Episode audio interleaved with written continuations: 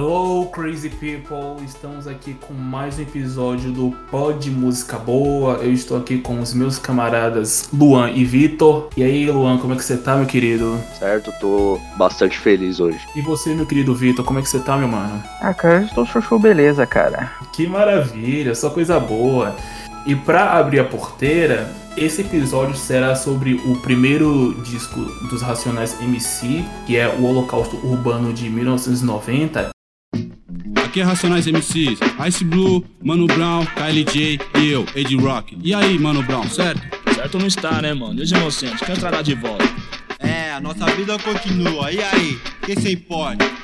A sociedade sempre fecha as portas mesmo, cara. E aí, Ice Blue?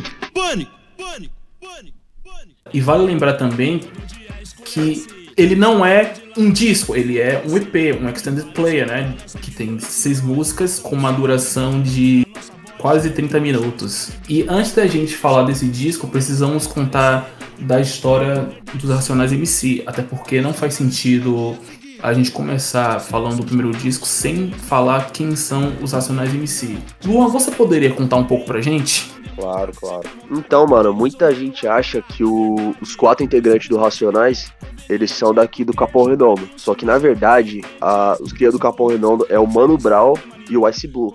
Eles são daqui. Então eles se consideram primos até porque a mãe, as mães deles eram muito próximas e tal. E o Brown, na, na adolescência, ele já era conectado com música porque ele era percussionista de samba. Então ele tocava percussão em grupos de samba aqui do bairro e tal. E, e o primeiro trampo dele no rap foi uma dupla dele com o Ice Blue já. Que Eles já eram muito próximos. E o nome da dupla era BB Boys. Tem até uma música deles que você acha por aí, que é pique gravação caseira mesmo. E um dia eles estavam indo cantar lá no Clube do Rap, que ficava ali na Brigadeiro Luiz Antônio, fica mais no centro de São Paulo. E só que eles foram barrados pra cantar. E nesse clube tava tocando uma dupla que morava lá na Zona Norte. E essa dupla era o KLJ e o Ed Rock. E o Brau ficou muito impressionado com os manos, porque pra época eles estavam muito pra frente. Além de ter equipamento próprio, que era uma coisa que ninguém tinha na época. E, e o Brau conta que ele ficou tão maravilhado que depois que acabou o show, ele foi pra cima do, do Kleber, né? Foi pra cima dele, deu um abraço, levantou ele, o Kleber é baixinho, então você imagina a cena. E firmeza, ficou por isso mesmo. Até que o Milton Salles, que ele era um ativista e também estava empresariando um grupo de rap, ele foi atrás do, do Brau, que ele nem sabia de jeito quem era, ele só sabia que era o mano do Capão que cantava pra caralho. Colocou ele dentro de de um carro e foi pra uma espécie de apartamento. E lá tava vários grupos lá. E entre esses grupos tava justamente aquele DJ que tava tocando lá no clube do rap que ele tinha visto, ele tinha conhecido. E ali eles tiveram a oportunidade de se conhecer melhor. E ele tava operando até uma bateria eletrônica, que era um negócio de outro mundo. O Brown não sabia nada de, de fazer beat e tudo mais. E a, a partir dali eles ficaram mais amigos, eles começaram a trampar juntos como, como office boy e se ver todo dia. E surgiu a ideia de fazer um grupo, e aí surgiu o nome Racionais, que veio do disco do, do Tim Maia, né? Racional. E antes da gente falar do disco em si, é bom a gente falar também de uma coletânea chamada Consciência Black Volume 1. E aqui é interessante, é, é uma coletânea né, com vários grupos de rap e o, eles estão separados aqui. Então o Ed Rock, nessa coletânea, ele gravou Tempos Difíceis sozinho, como artista solo. E o Brau, o Blue e o Kylie J, eles gravaram Pânico da Zona Sul como Racionais já. E depois disso, eles se juntam e os quatro viram Racionais que a gente conhece hoje. Só que aí tem muita gravação de demo que nem existe mais hoje. Até ter o convite da Zimbábue, que é uma gravadora independente. Em agosto de 1990, eles lançam o Holocausto Urbano. Basicamente, a, a história do começo do Racionais, em resumo, é isso. Cara, é engraçado porque eu achava que Tempos Difíceis, hum, mesmo sendo gravada em 88, eu achava que eles já estavam gravando com um conjunto. É legal saber que, na verdade, ela era uma faixa solo, sabe? Isso é muito interessante saber disso. Que realmente não tinha, não tinha noção. Eu achava que eles já tinham já estavam se firmando com um conjunto quando eles gravaram em 88 para essa coletânea Black, né? É porque era uma música que provavelmente já estava pronta quando o Ed Rock era uma dupla com o KLJ. Provavelmente o KLJ tem participação no beat, ou não, porque o Ed Rock também faz beat. Os dois dois eram muito muito nerd nesse sentido. Eles já já estavam muito inteirados em como fazer uma batida e tudo mais, pegar o sample, mas foi lançado como indie rock. Tanto é que na se você for no Spotify agora e ver o Consciência Black Volume 1, lá vai ter o Tempos Difíceis e lá vai estar tá indie rock. Não vai estar tá Racionais. Racionais vai estar tá em Pânico na Zona Sul, tá Mas me tira uma dúvida, mano. É, essa versão de Tempos Difíceis, ela é a mesma que, que se encontra no Holocausto Urbano? Não, mano, isso que é interessante. Todo mundo deveria ouvir uh, essas duas versões, porque é, são duas versões mais mal gravadas, digamos. Acredito que eles não tinham muito recurso, mas são versões diferentes. Acho que não, não na letra, mas é, em questão de, de beat, produção, essas coisas. Por exemplo, Pânico na Zona Sul não tem o, o Kylie J falando, dando aquela introdução que ele fala Pânico. Pânico, que dá o, o, eco. Não tem isso, isso foi surgir só no, no local suburbano mesmo. Massa, cara. E você, Vitor, você tem alguma coisa a comentar ou nós podemos ir para o próximo tópico? Acho que o Luan já falou bem, né? Um pouco da história do, dos caras aí. Acho que já podemos ir para o próximo é tópico. É engraçado falar do Holocausto Urbano porque eu não conhecia esse disco. Eu só conhecia uma das músicas desse disco, que é o, que é o Mulheres Vulgares, que depois eu, eu conto mais na questão do faixa-faixa. Que por sinal eu descobri que o que os Mulheres Vulgares era desse disco. E, e assim, quando eu quando comentei com vocês que eu, que eu ia escolher esse disco para falar, aconteceu o seguinte, aconteceu o seguinte, a ideia original era falar de outro disco, mas aí mas aí eu percebi que falar desse disco seria como revisitar um Racionais primitivo, com uma produção e, son e sonoridade bastante crua, é, é mais uma lírica é bastante, é bastante interessante e que estava sendo abordada sem precedentes. E foi ouvindo esse disco, escolhendo ele, que que eu conheci melhor o, o Holocausto Urbano. E você, Luan? Mano, eu conheci esse disco quando eu já era muito fã de Racionais. Então eu já tinha ouvido Sobreviver ao Inferno 100 vezes, já tinha ouvido Nada Como um Dia 100 vezes, Mil Tutas Mil Tretas, o Raio X do Brasil. Então esse foi um dos últimos, que foi quando, quando eu falei, cara, eu sou muito fã, mas eu não a discografia, então tem que mudar isso. O que, que falta pra ouvir? Aí eu fui atrás. E eu confesso que a primeira impressão desse disco não foi das melhores, porque eu eu, apesar de gostar muito de rap, eu ainda não estava pronto para ouvir aquela lírica que é, é bem difícil. Porque eles estão no tom muito mais professoral. Então ele, eles se colocam até num ar de superioridade. Não sei se vocês é, tiveram essa impressão. Mas é como se eles falassem da favela, não como alguém que tá dentro da favela, mas como alguém que tá, tipo, meio que vendo de fora. Então tem muito puxão de orelha, muito. Os caras apontam muito o dedo, tanto para quem tá fora da favela quanto pra, pra quem tá dentro. Então a minha primeira impressão não foi das melhores, mas eu conheci o disco assim. É engraçado você comentar isso, Luan, porque eu não tinha percebido essa ótica, mas você falando, né, converge bastante e realmente é isso. E você vai perceber isso em muitas das faixas, inclusive em Mulheres Vulgares, né? Mas não, mas me diga, Vitor, como você conheceu esse disco? Então, não conheci o Racionais ouvindo esse disco primeiro, esse EP, né? É, eu descobri a existência dele quando você escolheu o disco. Eu falei, caralho, eu pensei até que era o, o outro lá, o primeiro de 93, ou acho que é o Raio X do Brasil, se não me engano. Aí vocês me explicaram, falaram, não, que é o Holocausto Urbano, você tá confundindo e tal. Aí eu fui ouvir o disco, né, no Spotify, e, cara, eu tenho a sensação assim, algo bem, bem amador mesmo esse EP. Mas eu tenho a sensação de que se eu tivesse conhecido Racionais por esse disco, eu com certeza ia gostar pra caralho deles também, né? Não foi o primeiro disco que eu ouvi que me fez gostar de Racionais, mas esse disco, ele é, ele tem uma peculiaridade ali que eu vou contar um pouquinho mais pra frente. É engraçado você mencionar é, o Raio X do Brasil de 93, foi que esse disco ele acabou sendo relançado como bônus do Raio X, algo que não tem muita lógica, porque eles fazem parte é, de eras diferentes e eu acredito que é um lançamento que é um relançamento né, que boa parte do público né, não entende qual é qual é o fundamento disso e que não faz nem sentido né, da gente explorar, né? E antes da gente partir pro faixa a faixa, tem algo mais que algum de vocês queira complementar? Não, eu tô suave. Eu tô mais do que suave. Então beleza, galera, vamos pro faixa a faixa.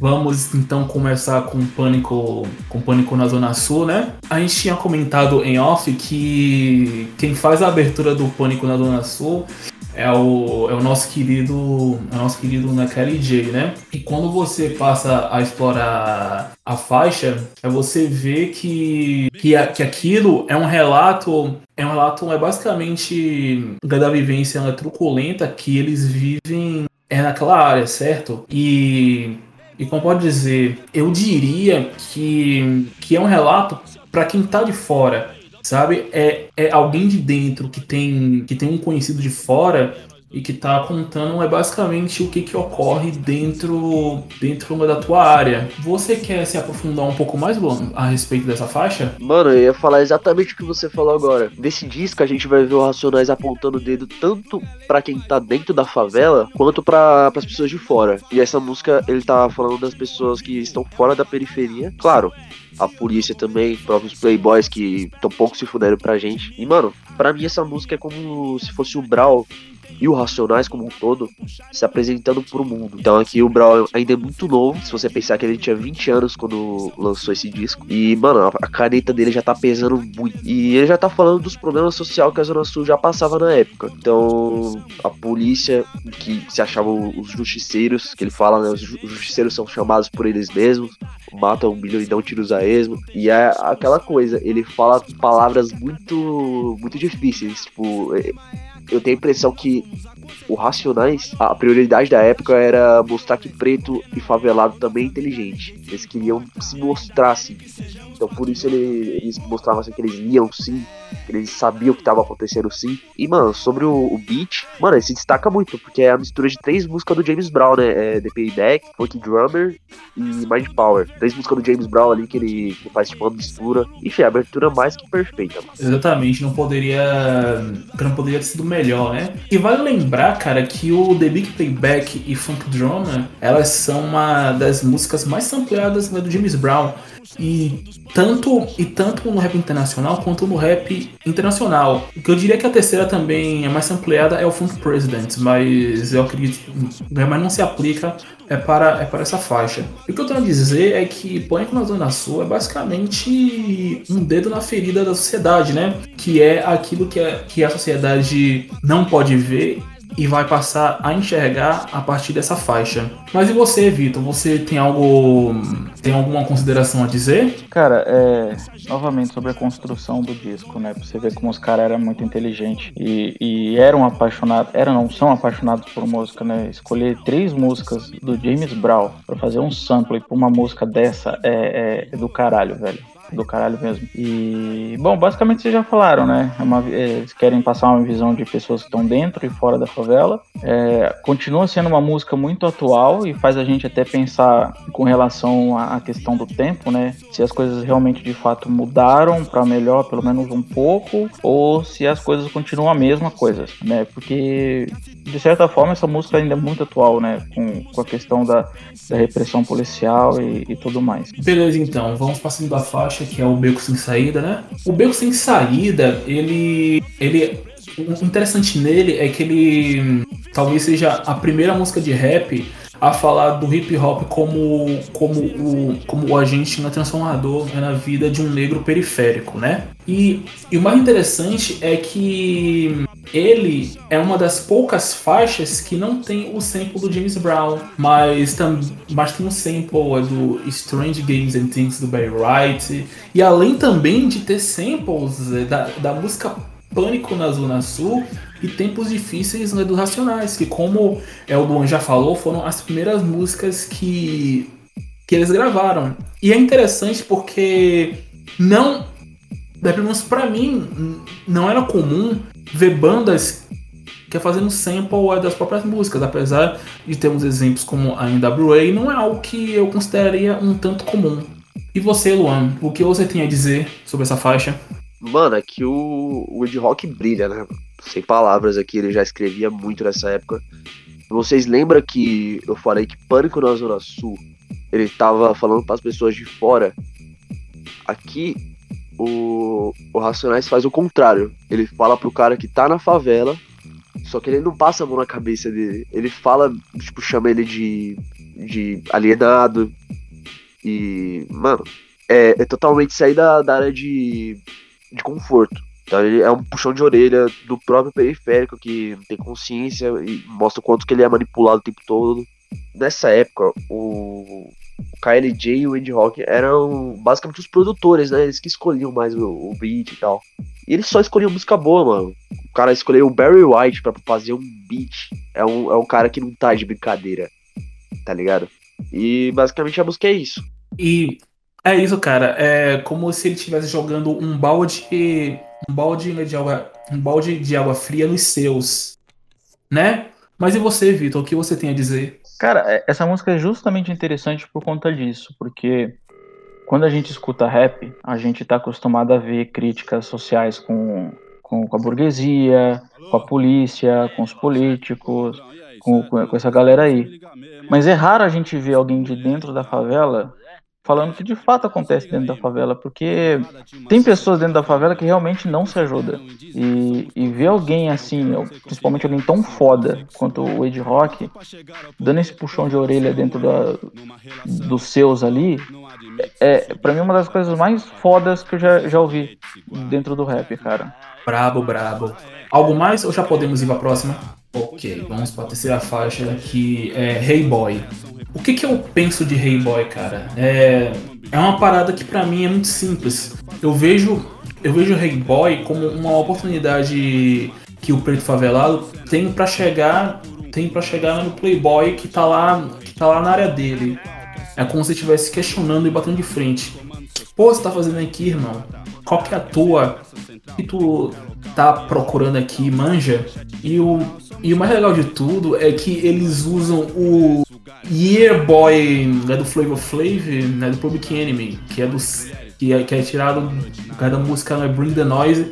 Além também de usar a música Red, né, do Blackbird, que é uma banda de R&B jazz funk, né? Carrega como sample. E é basicamente sobre isso, né? É uma composição do Mano Brown, que, que por sinal também é uma faixa foda, né? Porque é basicamente sobre bater de frente com um boy né, que chega, né, que chega na tua área, né?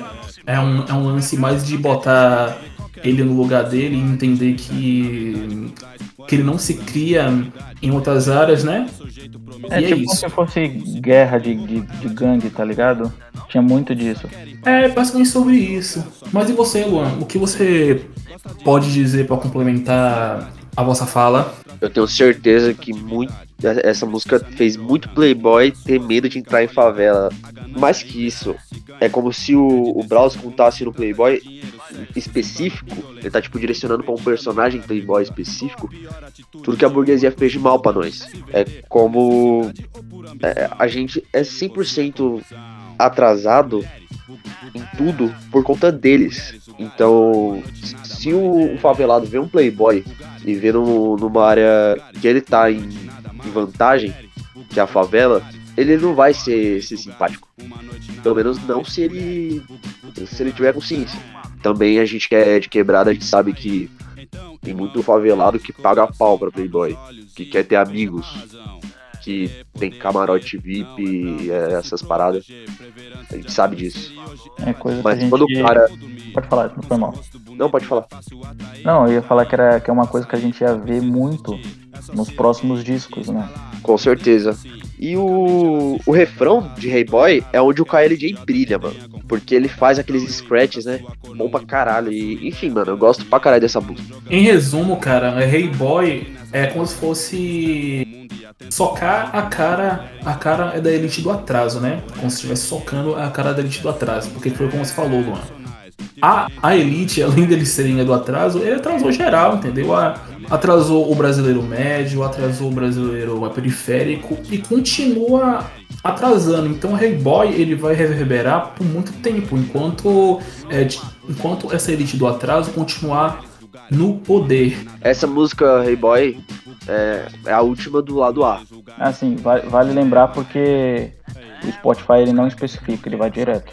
Sim, sim, de fato. É, é a música que fecha o lado A e fecha brilhantemente. Beleza, então, já que não temos mais nada a complementar, vamos pra música que abre o lado B, né? Que é Mulheres Vulgares, que é uma composição do Ed Rock e Kylie J e que tem o sample do Do It Frozen, ou do Do It e do Blackbirds e, e o genial sample de Funk President do James Brown, né? Que aí já já uma volta ao sample do James Brown, que eles pegam muito o riff de guitarra do Funk President, que sinal é do caralho. Agora, sobre a música em si, vou falar para vocês, velho. Essa música Mulheres Vulgares, eu conheci. Eu conheci numa época em que eu era moleque, velho. Eu tinha o quê? Meus 18, 19 anos. E eu achava que. Né, que a vida era assim, sabe? Eu, eu era daqueles moleque otário, aqueles moleque pau no cu mesmo que achava que. Né, que era revoltado com mulher, tá ligado? Que teve é uma desilusãozinha amorosa e tava dando o dedo do meio para as mulheres e achava que a vida era assim, né? Que, por sinal, é algo da qual eu me arrependo muito, né? Porque é uma letra notadamente né, machista, além de ser é bastante né, generalista, né? Cara, a mulher como todo.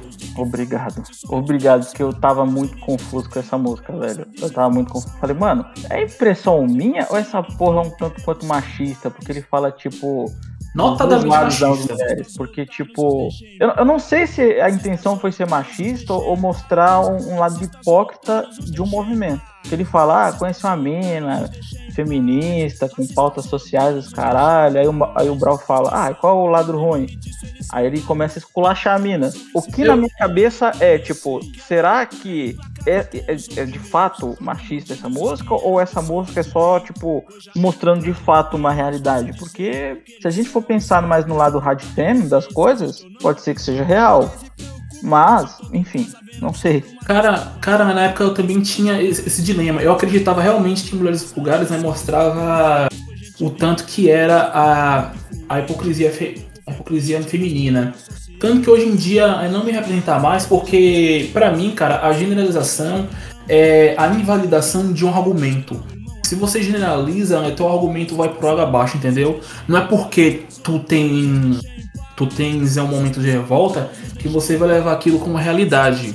Isso é um lance é muito perigoso, mas assim, eu não sou a favor do cancelamento dessa música não, cara. Eu acho que os erros estão aí para serem né, para serem mostrados pa- para que a pessoa entenda que não é a ideia que você tem que abraçar, entendeu? Tanto que por isso essa música essa música deixou de ser uma das minhas favoritas, né? Ela, ela, ela de alguma forma me ajudou a me evoluir como homem, a não pensar dessa forma. Ela, ela serviu sim de estímulo para eu como homem a não, a não pensar dessa premissa. E tanto que hoje em dia eu, eu não sinto nenhuma estima não é por conta dessa música. Mas o irônico é que ela tem um cover de um cantor português chamado Big Beto, né?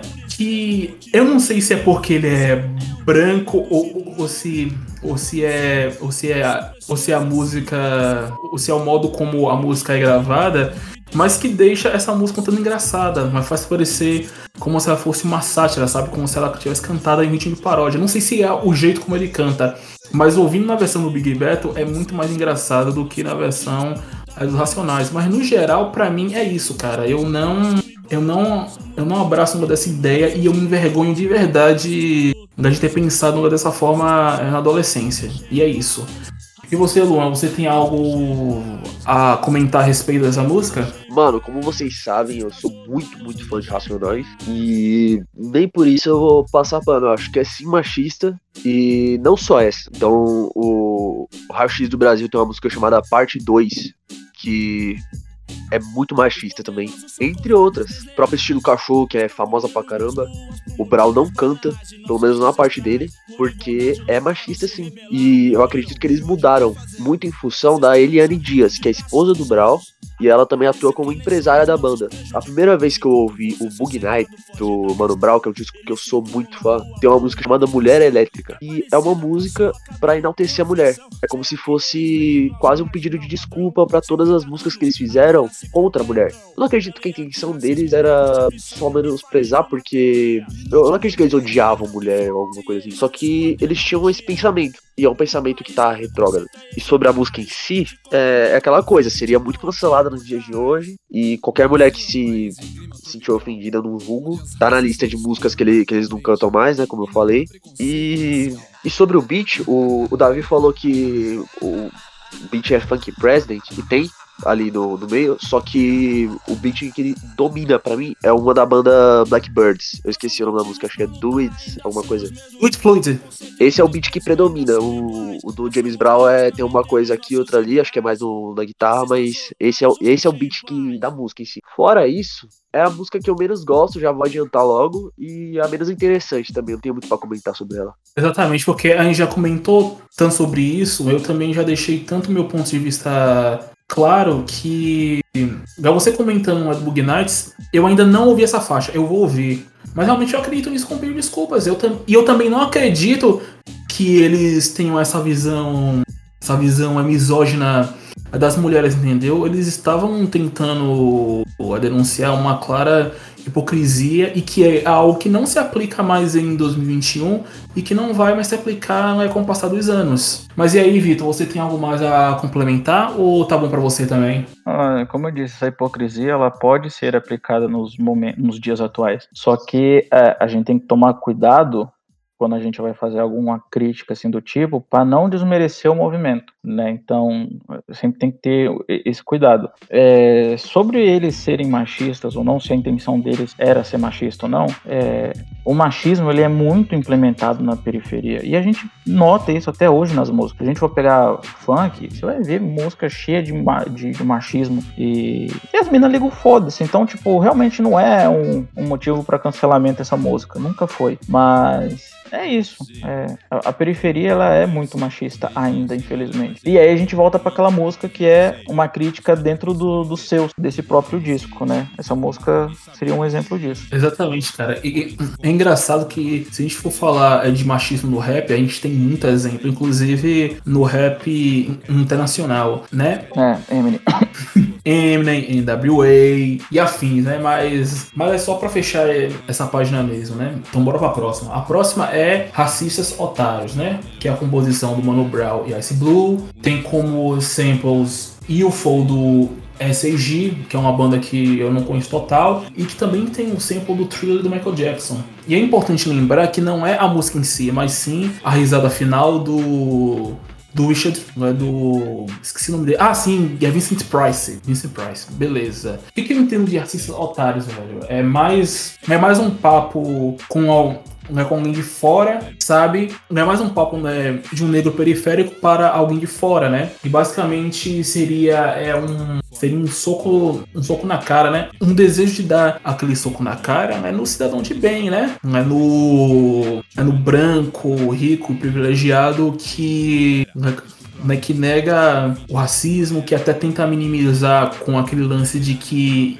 de que ele não é racista porque ele tem amigo negro, porque ele tem uma namorada negra, mas que não sabe de porra nenhuma da realidade da vida. Mas então, Luan, o que você tem a dizer sobre essa faixa? Que por sinal é mais uma faixa foda. Racistas Otários é o Brau mostrando o dedo do meio pra todos os racistas do mundo. É, ele falando, como eu já vi numa entrevista, racistas otários nos deixam em paz, mas também se não quiser paz, o que vocês quiserem eu quero. Quiser guerra também, tamo, tamo aí. Porque é isso. O, não tem bandeira branca pra raça. Então, se quiserem guerra com o povo negro, tem, o povo negro tem que reagir. E além disso, ainda fala sobre como a lei é racista. É o tipo de letra que você tem que prestar atenção parar e prestar atenção. Tem uma hora que o Brau fala, como que é? Tema racista, cruel, levam cada vez mais é, irmãos aos bancos dos réus. Os sociólogos preferem ser imparciais, dizem ser financeiro o nosso dilema. Mano, é muita ideia de uma vez só que ele, que ele fala ali. É um raciocínio muito rápido. Então, se você não prestar atenção, vai passar desapercebido. E é isso, mano. É uma música, é uma obra-prima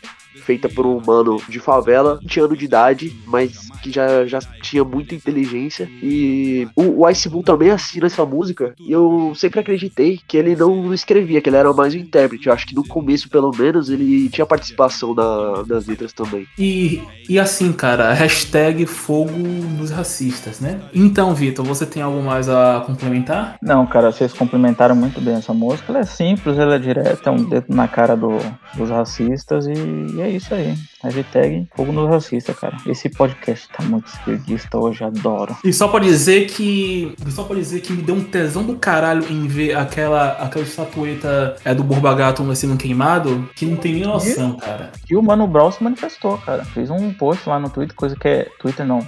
No, no Instagram da, da estátua pegando fogo, falando que não tem que restaurar porra nenhuma, não, porque é uma afronta ao povo dele, e é isso aí. Não foi o KLJ, não? Não, não, foi o Mano Brown. Caralho, isso aí eu não vi. Eu vi o, o KLJ é, postando o, o vídeo, né, do, da estátua desse verme sendo queimada. E aí ele fala assim: é literalmente fogo dos racistas. É isso aí, irmão. Não tem amorzinho pra racista. Não tem que pegar e segurar a mãozinha pra dizer, não, não é bem assim, você tá todo errado. Não, velho, com racista é assim, velho. Que boba gato esteja queimando no inferno. É isso aí, parceiro. Hashtag fogo nos racistas. Enfim, né? Já estamos chegando na nossa última faixa, né? Nossa última faixa é o Tempos Difíceis, que é assinado pelo Ed Rock e o grandioso KLJ. O que, que temos de sample, né? Mais uma vez, James Brown mandando em tudo com o Papa de um o Papa Don't Take No Mess, The Payback de volta, né, que, que tinha aberto o Pânico na Zona Sul, e também tem tem o sample é do fechado que é do Taíde e DJ, DJ Han, né, que aparece a frase o meu nome é, teria sido tirado desse sample. E também, e também temos um quarto sample que é da banda The Honey Drippers, que se chama Impeach the President. Cara, isso tá muito subliminar, velho. O que que eu entendo é, de tempos difíceis? Tempos difíceis para mim é um rap, um rap apocalíptico, né? Que, né, que estava prevendo é, o, o, o caos que a gente iria viver, o caos que na época já estava eu já estava vivendo. E eu acredito que um de vocês podem complementar né, melhor essa minha fala.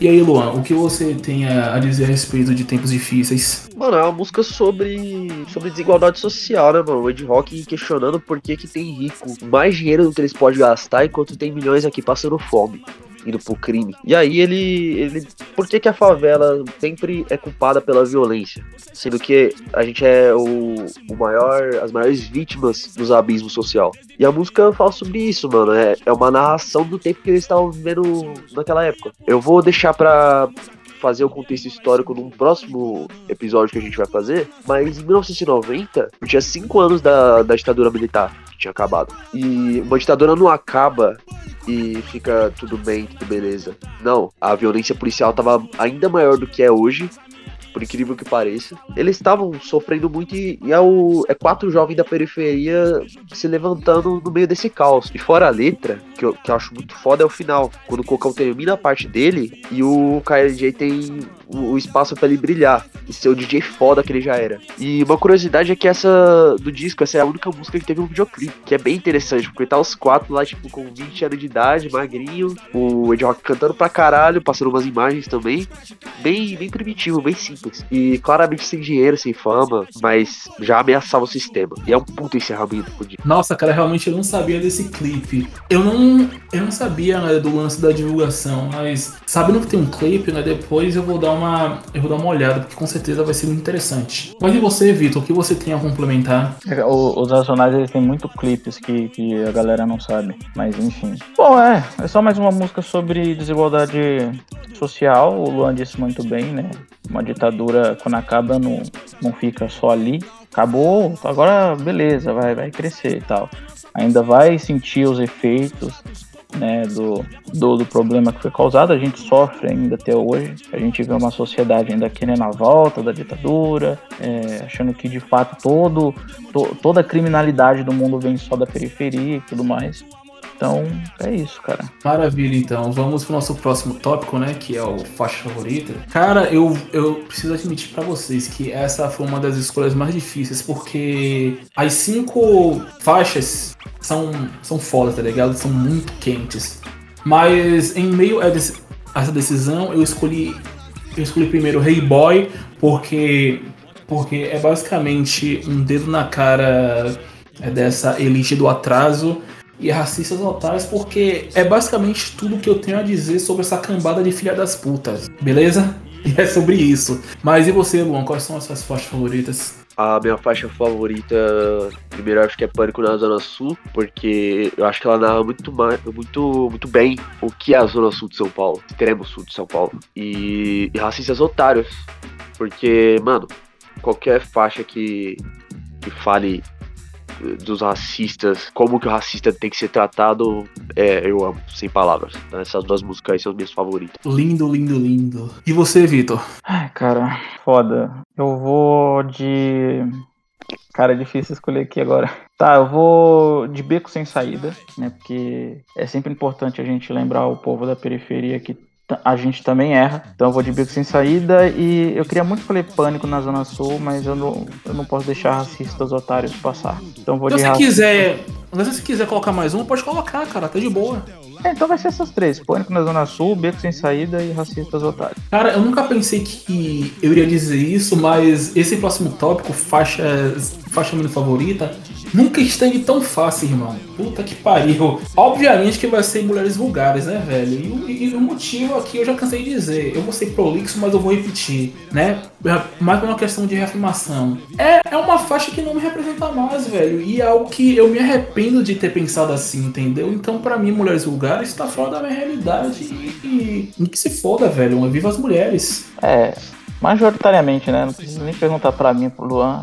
Essa é a faixa menos favorita. E é isso, não tem muito o que falar. É uma música que envelheceu mal. Muito mal. E você, Luan, você quer dizer mais alguma coisa? É, acho que o silêncio do Luan já disse tudo, né, velho? Não precisa nem é, ressaltar qual, qual, qual que é. Então vamos para a nossa opinião sincera sobre o disco, né? O que, que eu entendo do, do Holocausto Urbano? É um disco cru, entendeu? É um disco né, que relata que relata né, basicamente sobre a realidade que, que os quatro que têm uma certa propriedade para falar dessa realidade acaba acaba documentando em cinco faixas brilhantes, né? É um disco que se que se eu parar né, para ouvir hoje, eu vou eu vou continuar ouvindo e vou continuar sentindo que é uma realidade que pouco mudou, sabe? É um disco um disco de estreia brilhante e que eu acho que todos deveriam ouvir, exceto a, a já citada Mulheres Vulgares. E você, Luan? Como consideração final, eu queria dizer que tanto esse disco quanto Escolha Seu Caminho, que é o seguinte, que tem duas músicas, né? Voz Ativa e Negro Limitado, são dois discos muito fodas, só que liricamente falando, como eles tinham um ar muito de professor, muito de ah, se colocar num pedestal e falar só o seu ponto de vista, com certeza se eles tivessem continuado por esse caminho, o Racionais não seria o que o Racionais é. A partir do disco Raio X do Brasil, eles mudaram. Eles pararam de falar só do ponto de vista deles e começaram a apresentar outros pontos de vista. Então é o ponto de vista do cara que saiu da cadeia e tá querendo recomeçar, ou enfim. Eu vou abordar muito mais isso em um próximo episódio que a gente vai ter. E basicamente é isso. É um Racionais bem diferente do que iria ser. E mesmo assim eu gosto muito. E você, Vitor? É um disco bom, não é um disco maravilhoso, mas mostra ali um, um movimento é, crescendo.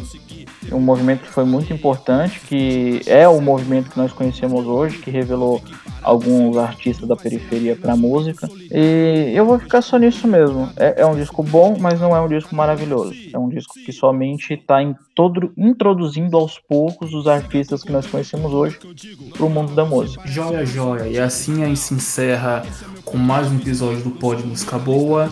Nos sigam no Instagram, arroba Pod Música Boa, que lá vocês terão acesso aos próximos episódios que irão, que irão por vir e outras informações a mais. E é isso, gente. Ficamos por aqui e até o próximo sábado. Fui! Se despeçam, rapazes. Falou, caras. Falou, meus irmãos e irmãs. Até a próxima. Beco sem saída. Pode crer. Beco sem saída. Aí, mano. Beco sem saída. Certo. Be- be- Beco sem saída.